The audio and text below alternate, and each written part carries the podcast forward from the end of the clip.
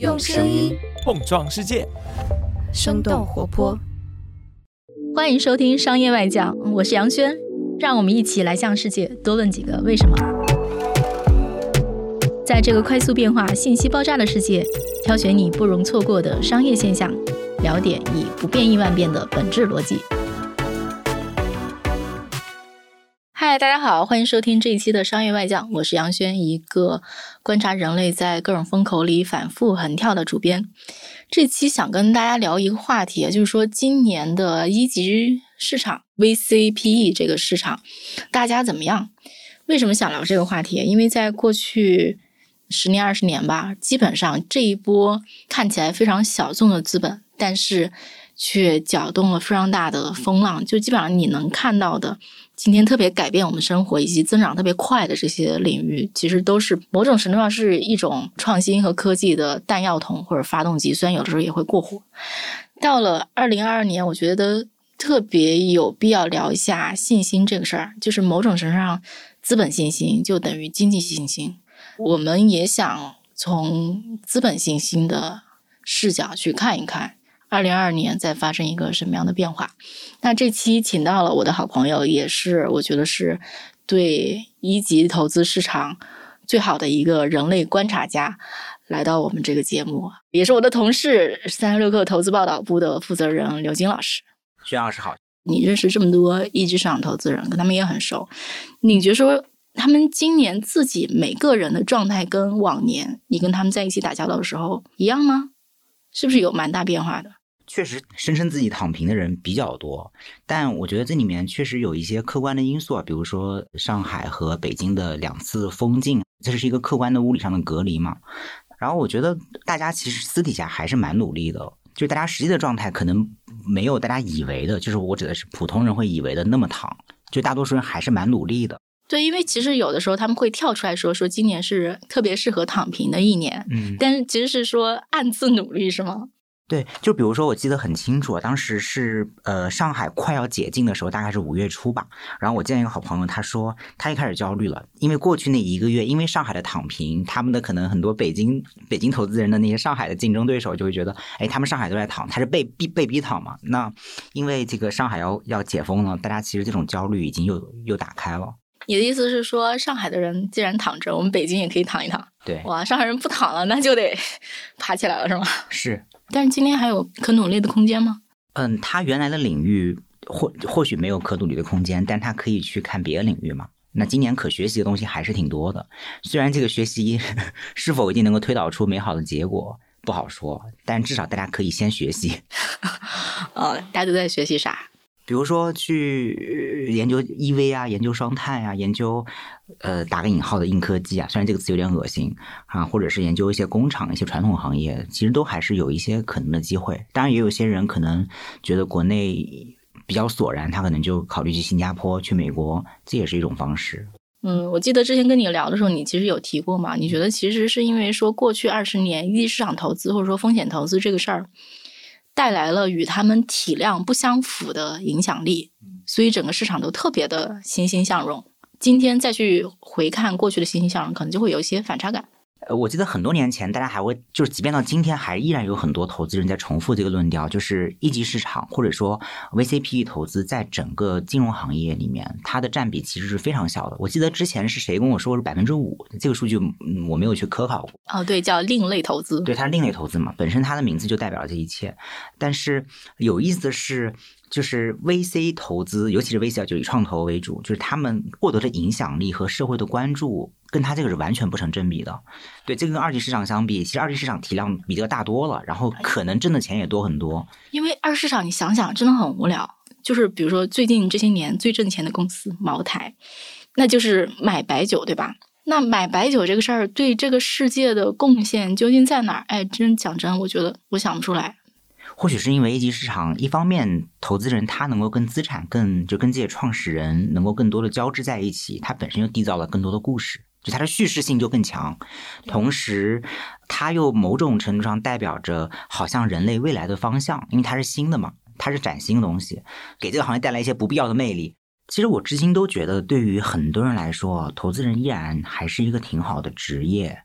它能够让年轻人看到更多的风景，然后也能够接触到其实真的非常顶级的企业家。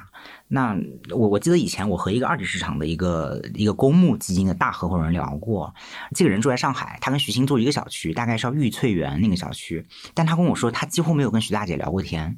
他们其实投过美团，他说他非常渴望跟王兴聊一次天。然后我我觉得其实我当时觉得非常的震惊，因为在美元基金至少美元基金这个圈子里面。可能一个还不错的美元基金的 VP 级别的人，可能大概率都能够跟对王兴可能有过几次不错的聊天机会。可见啊，就是我觉得这一级市场的这种杠杆是非常大的。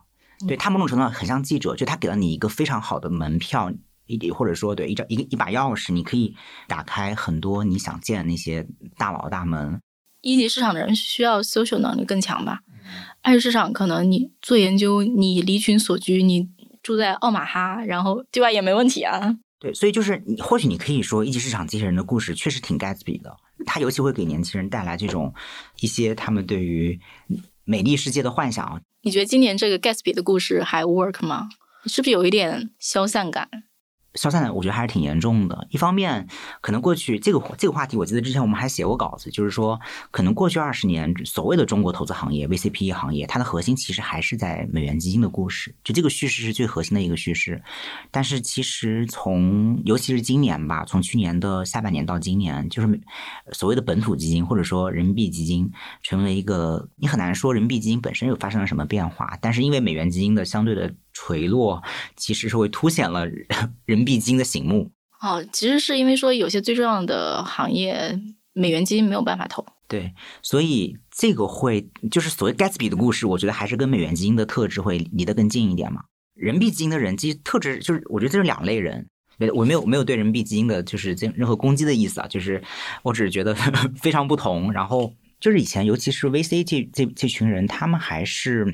就他们可能更多就是大家在商言商的讲事情，或者是跟你讲技术，就是大家不会去聊那些特别形而上的，或者是特别意识形态的东西。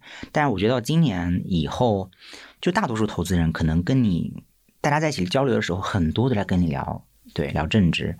我们去年在办了一场投资人大会，然后在后台，当时我在接待几个所谓基金的大佬吧，就是他们坐下来聊的是什么？聊的是宣传。就是我，我应该如何理解一个国家机器去做宣传这件事情？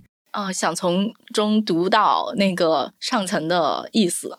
而且我觉得大家可能是不是也不太敢出来讲话？比如说哈，每次寒冬，VC 行业都会有寒冬三杰出来讲讲。现在寒冬三杰好像，呃，发言了吗？没有吧？对你讲这个，其实我觉得两个原因啊，一个是一方面，或许他们觉得现在出来发言不安全。那三姐里面。嗯，华兴已经是一家上市公司了。然后另一方面，我觉得或我不知道是不是，或许他们也会觉得有点索然，就是这么多年重复讲这些寒冬的话题。哎，但是大家不觉得说今年寒冬不一样吗？今年寒冬其实本质是非常不一样的。我觉得甚至它不是一个商业的寒冬吧。对，我觉得或许这件事情也让大家觉得它的探讨性，对，就你如果再再去讲用商业逻辑去理解这个寒冬，那你其实在装外宾。是“装爱兵”这个词儿说的好，你们团队每年都写很多重要的报道嘛？我觉得可能你们每年认为说最重要的主题就能反映出这个市场的变化。如果我们回顾过去五年，比如说你觉得每年最重要的事件是什么？然后跟今今年的事情有没有什么一脉相承的地方？印象中当年你们写过九鼎的衰落，对吧？那个基本上是我觉得相当于说一代民营资本的野心家想要。借机崛起，但是被拍下去的一个故事。后来你也写过高瓴，我觉得那个时候可能是说二级市场的大鱼大基金开始跟进一级市场，就是跟大家抢抢市场。最近两年的新的故事是什么呢？家族办公室。就是有一个感觉，但不一定准确啊。就是过去几年，比如三两年之前的那几年，就是大家的故事还是就是跟资本相关的故事，还是有那种。充满了野心勃勃感，对你刚刚讲野心家也是一样的嘛？就你看九鼎，他其实是一个草芥英雄。其实我至今都觉得九鼎是一个非常好的故事，就是一个草芥英雄，对吧？然后通过自己的种种努力，然后其实是一度达到这个行业难以想象的一个高度，但是最后哎，就是当头一棒。然后我觉得到现在，其实九鼎好像都是一家没有什么下文的机构。但是在今年，我觉得就是你蛮难找到这种野心家的故事。对，就是很难找到这种野心家的故事了。嗯，就是王侯将相的故事在变少，当然也有可能王侯将相都要藏起来。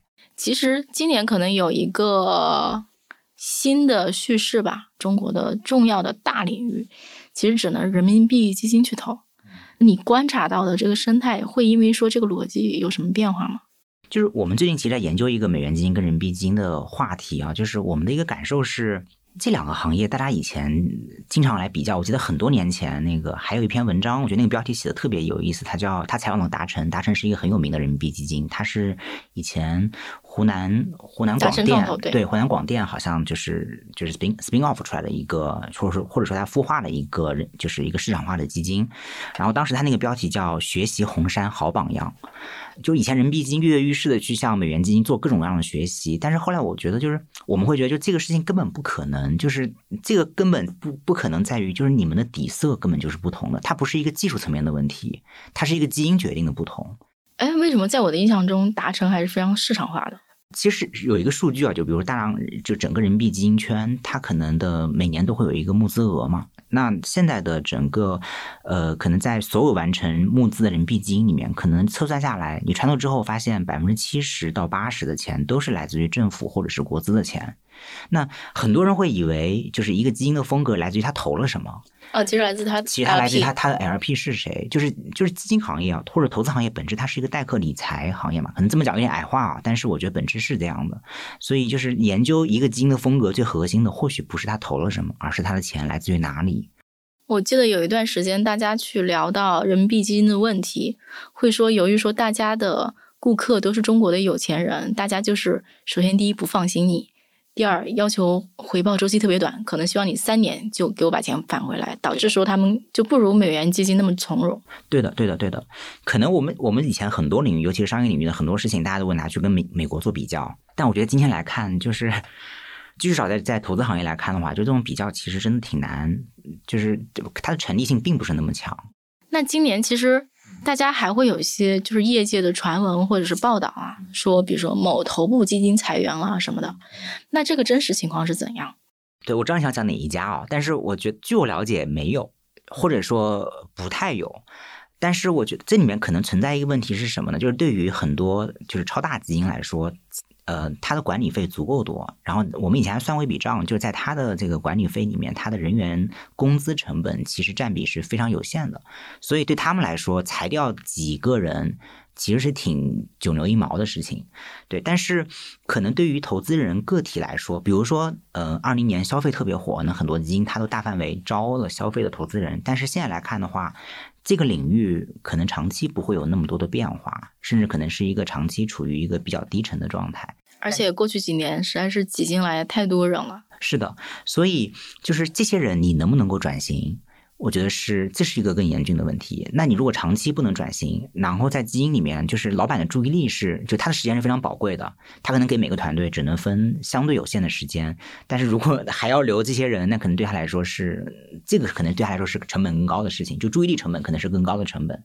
所以你这个话里话外的意思吧，就是说大家也不是为了钱裁员，但可能是身处其中的人觉得说我要换跑道，或者我要改行，或者说我在这儿不舒服。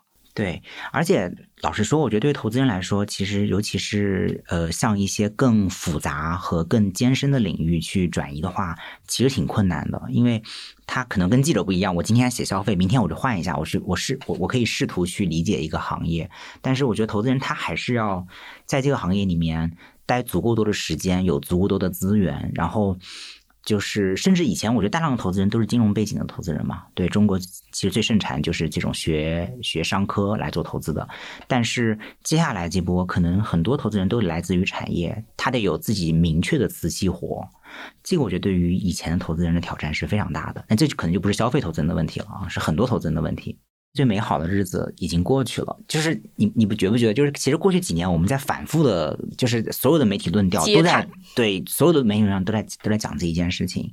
有时候或许它是对的，但是就是有时候，比如说二零二零年，当时因为上半年出出现了那个新冠，然后大家这种论调就变得更为强烈。但是有的人不不不，那个时候我们还在疯狂写什么抗议，对抗议，那是英雄故事了，对吧？对。但是就是就很多人可能太沉湎其中，以至于行其实有时候行业有在。在反转，有在变得更好的时候，他还在那个悲情的叙事里面，然后 没有跟上那个节拍。等等到他反应过来的时候，那那波那波那波涨势已经回，已经已经结束了。对，就是，但是我觉得这个确实是可能，就是所谓的，就是那最美好的日子已经过去了，可能是一个比较永恒的命题。啊，等一下，你说那个。呈现在悲情叙事里，没有意识到回弹。对，其实二零年，你比如消费那波，我觉得还是成就了一批新的基金的，就是嗯，他们的长期命运，我觉得或许有待观察。但是至少在那个时候，你可以把你的基金品牌、你的声誉给做出来。对，投的都是大案子，都是在风口浪尖上。是的，是的。你看，这还是我觉得美元基金或者 VC 市场非常与众不同的东西。你投个消费，都能都能投出一个惊天动地的感觉出来。刚刚讲美元基金，我就多回答看。就是我觉得美元基金很有意思的是，之前有一个投资人跟我说过，就是他有一个非常有意思的观察，他把这个美元基金形容为美丽行业。我后来搜过这个词，我发现没有，我没有找到这个词，但我大概理解他的意思，就是这个行业的特质就是就很像演艺圈。他当时说自己其实专门研究过这件事情，因为他跟很多演艺圈的人还挺熟的。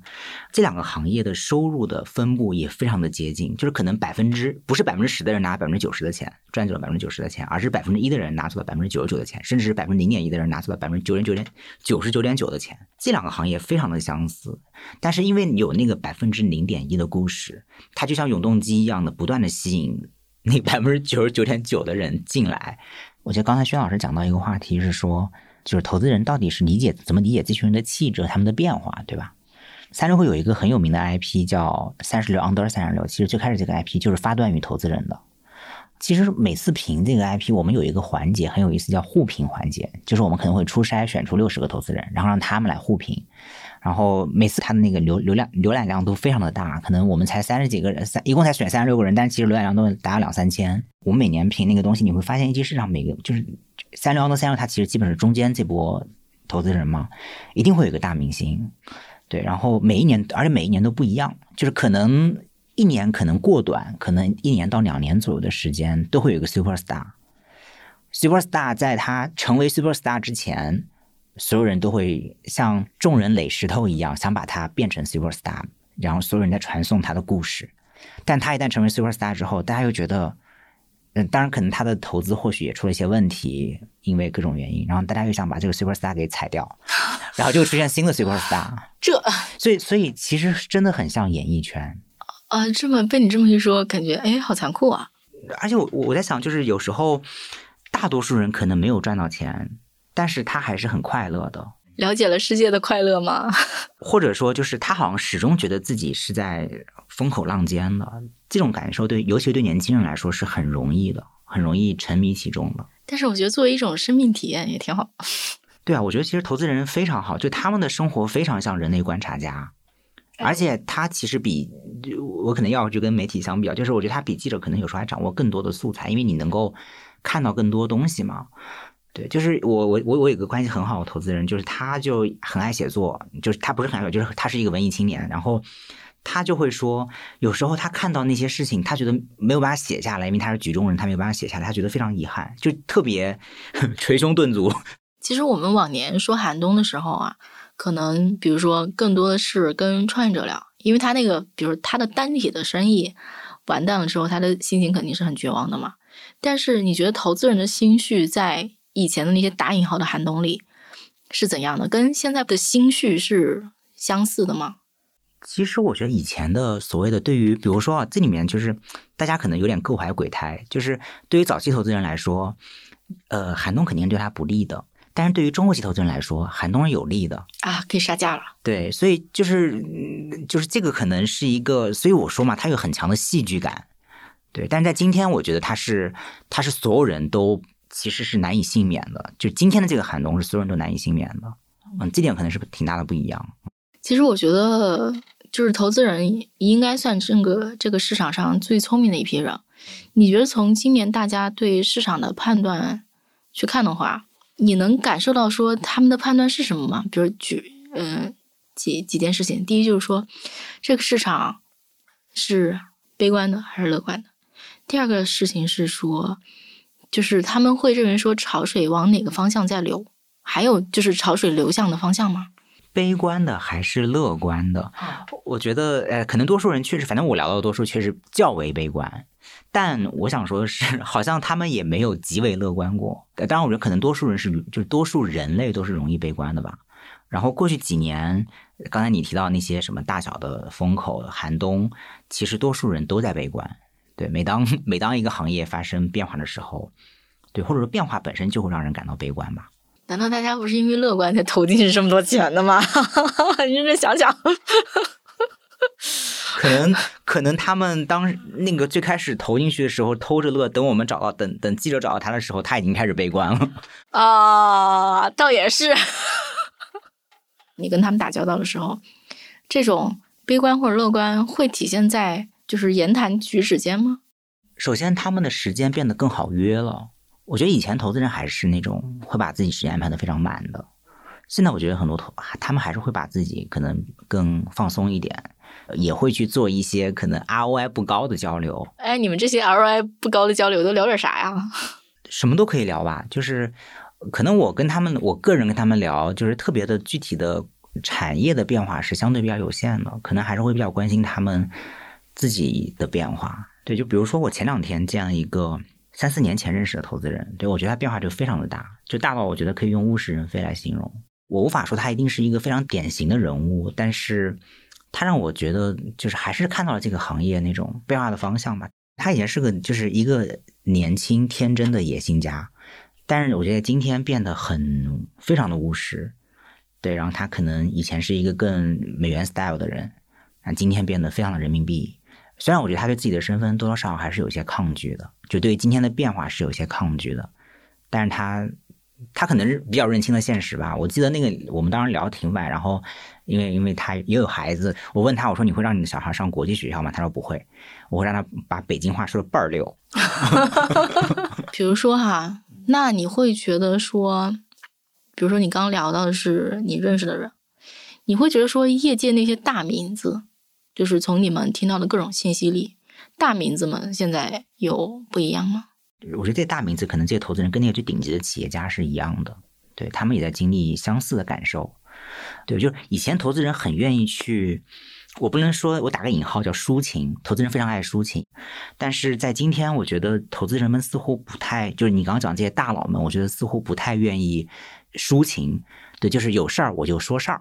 我觉得可能三四年前，我们做很多报道，还是会从一个某一个单个基金层面去报道这个人、这家机构。今天我觉得已经过去半年，很少有机构会主动找到我们说我们想来聊聊自己。他们更多愿意参与的选题是你们最近关心什么行业，我们去参与你们的行业选题。其实从机构的视角来看，这就是一种非常安全的、比较安全的跟媒体合作的方式。就是我也别当那出头鸟了，也不让别要让大家注意到我了。萱姐，因为你可能踩过很多的顶级的企业家和年轻的创始人，就是你你会觉得你你你，比如你也可能少量踩过一些投资人，你会觉得投投资人的整体表达会更好吗？我觉得不太一样，两类人非常不一样。你跟他们打牌就能感觉出来。怎么讲？就是投资人都很理性啊，然后在算牌啊，然后你跟他们交流，他们的界面都是很统一的，比如他们都会讲什么。逻辑啊，然后讲的头头是道，让你听完之后连连点头，觉得嗯，这个采访非常有价值啊，这个讲太好了，这相当于说我省事儿了，我这个行业研究不用做了，太好了。但是跟创始人聊的话，我觉得他们有很多很机智的东西，或者说有一些自己很特色的东西，就是长得五颜六色、五花八门的。然后他们有些会有那种，就是一下那种极致，就说我这个业务我有一个办法。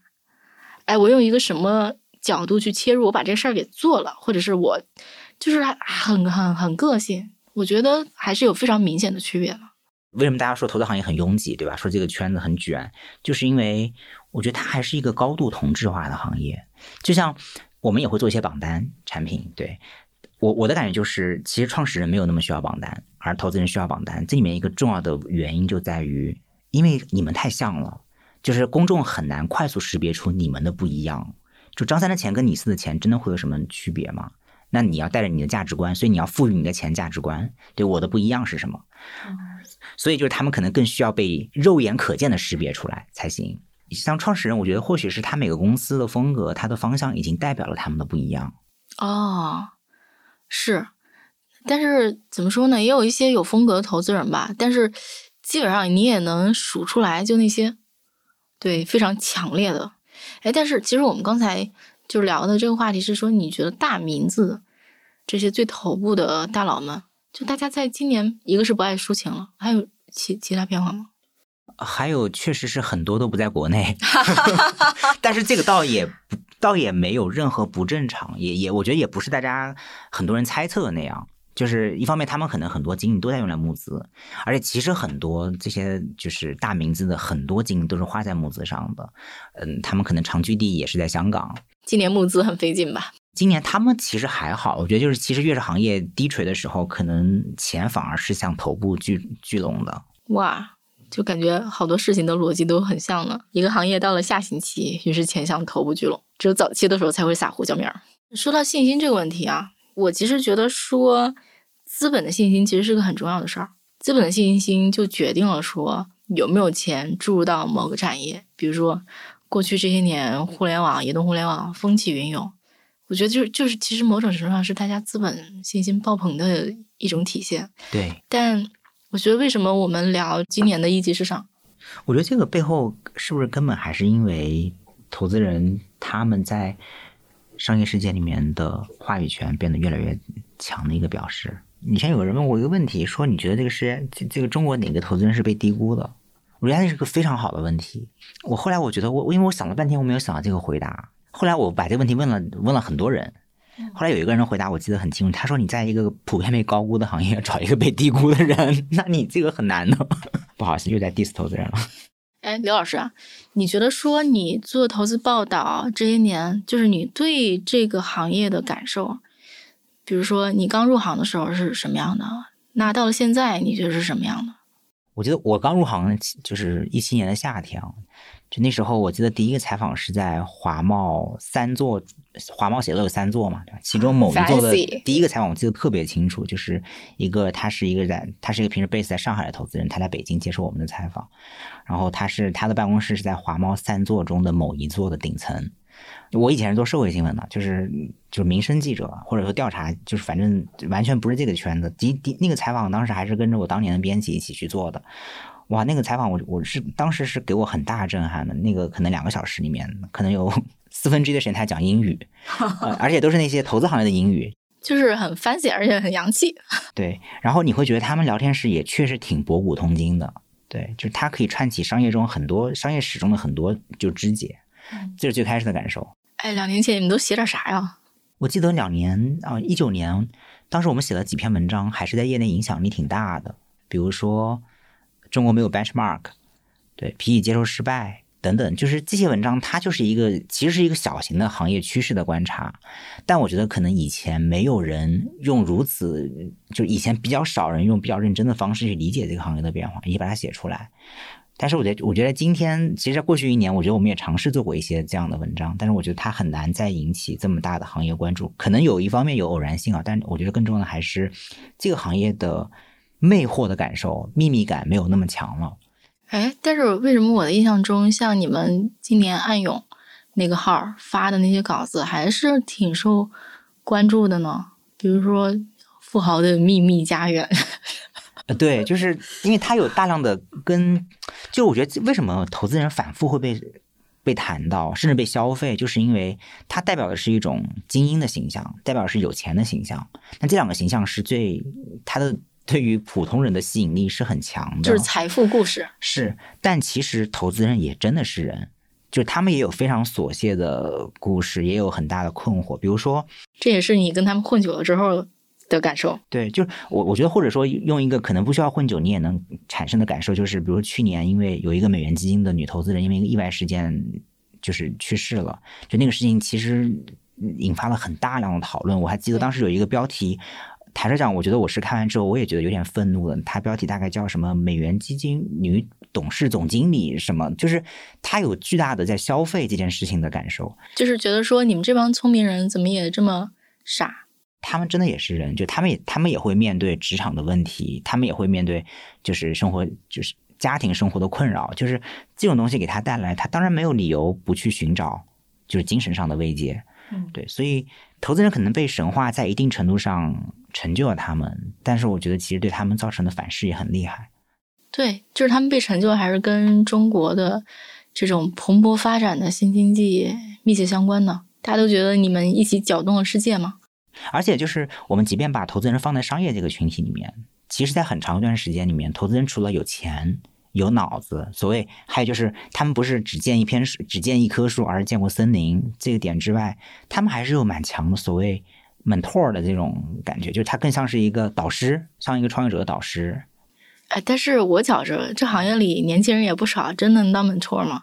但是他的形象里面是包含了这么一种，他的公众形象里面是包含了这层语义的。就为什么这这个身份它包含了这么多赋予的被赋予的意义？对，就是我觉得很多职业似乎没有。没有这么多的意义在里面啊。那你觉得说，就这种形象在发生变化吗？或者在瓦解吗？或者是，比如说，我感觉最近几年，比如说，当年大家也会觉得说 VC 好 fancy，然后现在会觉得，嗯，万恶的资本又来操控我们的生活了。呃，我觉得这可能是一个更大的话题啊，就是甚至在公众舆论场里面，这种资本它本身还真的不只是指投资人。他甚至把大公司的这种就是 CEO 都把它视为资本。我记得一七年啊，我们当时在那个北京办了一场投资人峰会，当时还是三六氪 WISE 里面的一场。然后那场好像我们当时是那个有一个了不起的投资人系列吧，那是一个 IP，开场找了一一一堆白人女人跳舞。然后 对，就是大概是俄罗斯俄罗斯女人嘛，就特别高，特别腿特别长，特别白。然后当时那个，我记得朱啸虎有一个发言，大概意思是说说说三六氪太有意思了，你们这个 IP 叫了不起的投资人，其实在映射了不起的盖茨比嘛，就是想说投资人的故事的结局就是盖茨比式的嘛。但他是否认了这件，就他是就是否认来就以明确自己的立场啊。但是我觉得确实大大多数人，甚至很多年轻人，他们在选择做投资人的时候，多多少少还是被这样的你说光环也好，这样的标签也好，就是吸引进来的。哎，那你对这个行业的感受啊，或者说你觉得说今年跟你刚入行、刚开始写的时候，你的这个感觉有什么不一样吗？感受是一个，就是我首先想到的，就是很多人不见了，对他真的是不见了。可能投资跟创业不太一样的是，就这个行业它是一个比较慢的行业，就是很多人他能够获得取得巨大的成就，也要等很多年，所以他们的消失有时候也是 悄无声息。他不像一个创业公司说啊，我死了。对他会有员工讨债，然后上下游供应商讨债，什么关门店什么的。基金的死往往就是可能我就不募新的基金了呗，我就把投后做一做，把那些被投的项目处理一下就结束了。而且以很多年前大家会说什么基金行业必然要二八分一九分这种说法，可能适用于任何行业啊，就任何处于一个比较早期的行业。但是我觉得，我觉得今天这点已经被充分的验证。对，就大量的基金确实是已经就是不知去向。啊，可能你偶尔也能看到一些他的新闻，但你你一定知道它不在那个势能上。我们当然可以从公开市场上去看到，说今年这种融资事件变少了，但在这种融资事件变少背后，大家的行为或者说思考方式有发生变化吗？我觉得这种所谓变谨慎的背后，还是一个比较的结果。就是这些，其实你看，现在中国一级市场里面最主流那波投资人，不管是大佬们，还是那些中生代们，还是那些 junior 那波里面那些所谓的核心投资人们，所以我说投一级市场的核心圈吧，他们其实还是蛮多人都享受到过去十几年移动互联网带来的红利的。他们看惯那种非常暴烈的增长。在今天，这样的增长其实基本上就是没有一个，其实大多数行业不太存在这种暴烈增长了。确实想不出来。所以，就是因为你经历过那种东西，你会觉得今天这些东西都有点提不起劲儿了。对，提不起劲儿。所以，这个我觉得是可能是一个变化。就是我觉得可能我最近见了很多投资人，他们都会说：“哎，我最近也挺忙的，看了很多的公司，就是没有哪一家公司好像是我必投不可。”我觉得其实以前一级市场存在那种就是一种典型的都市传说，就是什么二十分钟打款，然后甚至不签 TS 什么之类，就就一步，对吧？这种故事特别多。但是在今天，这样的故事基本绝迹了。啊，当然也有些超头部项目，比如什么新旺达这种，对吧？但是它是一个，那是另一个话题了。嗯，那是一个新能源的故事。对，对啊，因为我印象中，像今年，然后记者会跟我说什么，投资人在看什么上游工厂，我的心情是啊，上游工厂在中国存在了几十年，你们现在看跟几十年这几十年前任何一个时间点看有啥不一样？它要是过去几十年就是这么一个利润率和发展速度，你现在投进去能有啥不一样？我想不出来。现在工厂是不是也在讲什么数字化、智能制造，对吧？所谓的数字化和智能制造，它本质上是一个效率提升和效率改善。我可能能帮你提升百分之三十到头了吧？我还能帮你提升百分之百吗？那一个百分之三十的优化比率，你觉得？反正我觉得这个 VC 看起来估计也是提不起劲儿。所以现在大家在研究日本吧。哈哈哈哈呃，对，日本经济大衰退时期，大家该怎么办？还有就是，呃，其实你看，以前机械工厂，我们做一个假设，就是其实以前机械工厂，就是或许或者这种产业链集群，它可能也有很多，也许也会有投资机会，但是在那个时候，这肯定不是最大的蛋糕嘛。嗯。那在今天，当你最大的蛋糕或者最快速的赛道没有之后，可能那，我就找一个，只能找一个慢速赛道。投资本身也是个职业，我也得有活干，每周得有写周报，对吧？就是，所以，所以，所以就是做这个倒也正常，嗯。但是我觉得就是能够在这个时候客观的做出符合自己基金预期回报率的投资决策，这个计划可能有点长，我觉得是一个蛮考验心性的事情。还有一点啊，就是我觉得一定时间之内。所谓顶级创始人，如果我以美元基金的思考去看，就是你肯定是要想投最 S 级的创始人嘛。就是一段时间之内，顶级 S 创 S 级的这种创始人，他的数量肯定还是相对有限的。他肯定不是一个可以摧枯拉朽，我就造出一堆，就是我多少资金就能适配多少顶级创始人，肯定不是这个逻辑。哎，那我就有个问题了，你觉得会有更多顶级的创始人出现在海外，类似于新加坡这种地方吗？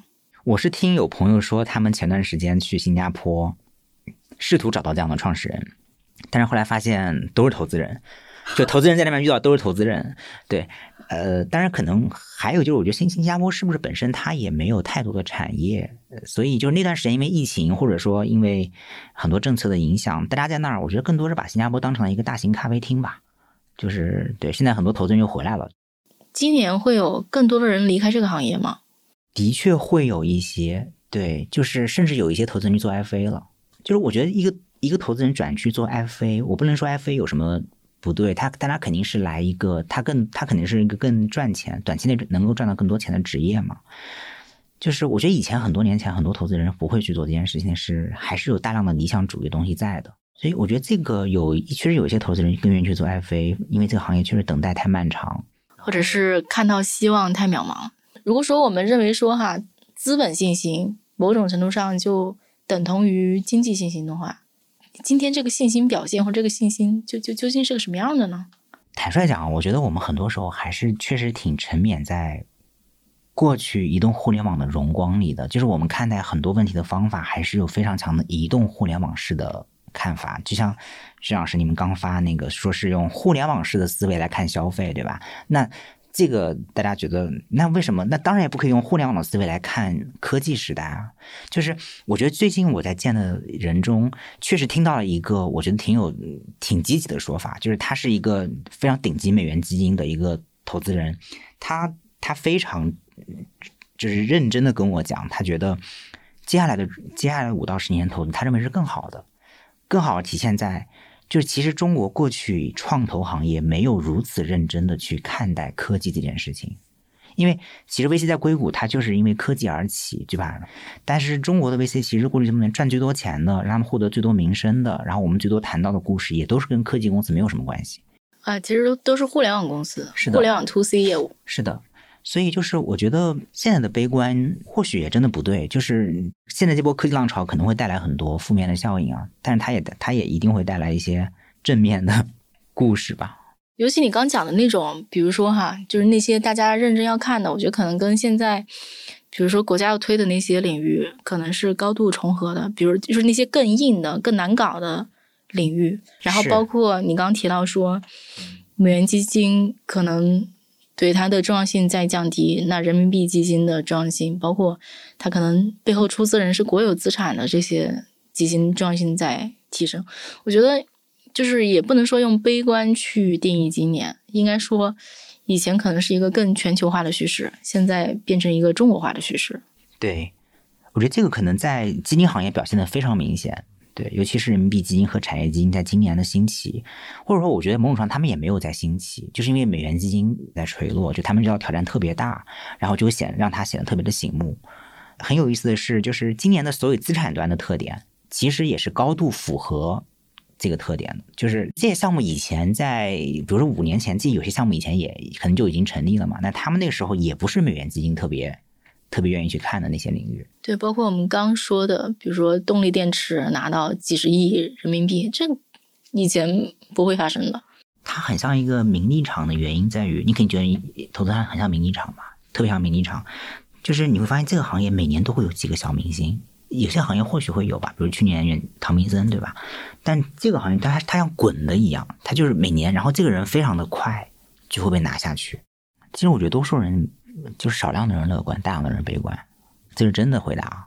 其实这个答案不怎么意外，确实大多数人是悲观的，少量的人乐观。而且这些悲观的人里面，我不知道，就比如说从入行时间和层级来讲，是统一性的吗？还是说，比如说更 junior 的人跟更资深的人有有区别吗？我觉得中间的人可能是悲观性更强的吧。哎，我不知道，就是我我这个结论有点有点鲁莽，这么得出来。对，因为就是中间这波人，可能比如 M D 这个级别的人，他多多少少还是经历过那个好的时代的，因为没有那个好的时代，他可能也没有 track record 能够到 M D。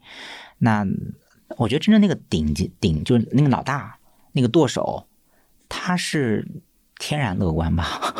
我后来为什么理我越来越理解为什么很多投资人他们一定想。自己去分分出去做一个基金，就是你会发现啊，就是这波这几波大的周期，就逃来逃去、洗来洗去，大多是那个 middle 那个层面的人，对 MD 或 MD 以下的人，因为他们大多只负责某一个行业、某一个赛道。那这个行业和这个赛道，往往要么就在风口，要么就不在风口，它无非就这两个两个选择。对，但是对于这个老大来说，它就是一个多资产配置的方案，所以它的抗周期能力是更强的。对，就是东边东方不亮西方亮嘛，所以他一定程度上是更乐观的，就是他天然会更乐观。哎，其实今天聊了很多，就是关于投资人对市场信心的问题啊，因为我们还是认为说，既然一级市场投资在过去二十年其实是搅动了中国的新经济，对吧？就是创造了很多就是爆发性增长，改变我们生活的行业，那其实某种程度上，它其实对我们的经济的影响挺大的，而且在放大。去讲，就是说，这个资本信心，就是不只是一级市场资本信心，就是整体的资本信心，某种程度上就代表经济信心。那关于这个，就是今年这个资本信心或者一级市场资本信心究竟怎么样这个问题，我觉得聊到最后，我们的答案可能就是说，好像有很多悲观的声音，但是呢，本质上可能是我们在从一个全球化的美元基金的叙事切到一个中国叙事里，然后。就是这背后是说整个投资的，比如说行业，然后退出的渠道都不一样了，这是一个大家需要去适应的时代。那呃，刘老师他们有一个公众号叫暗涌 Wave，然后 Wave 死，我感觉像暗涌 Waves，对。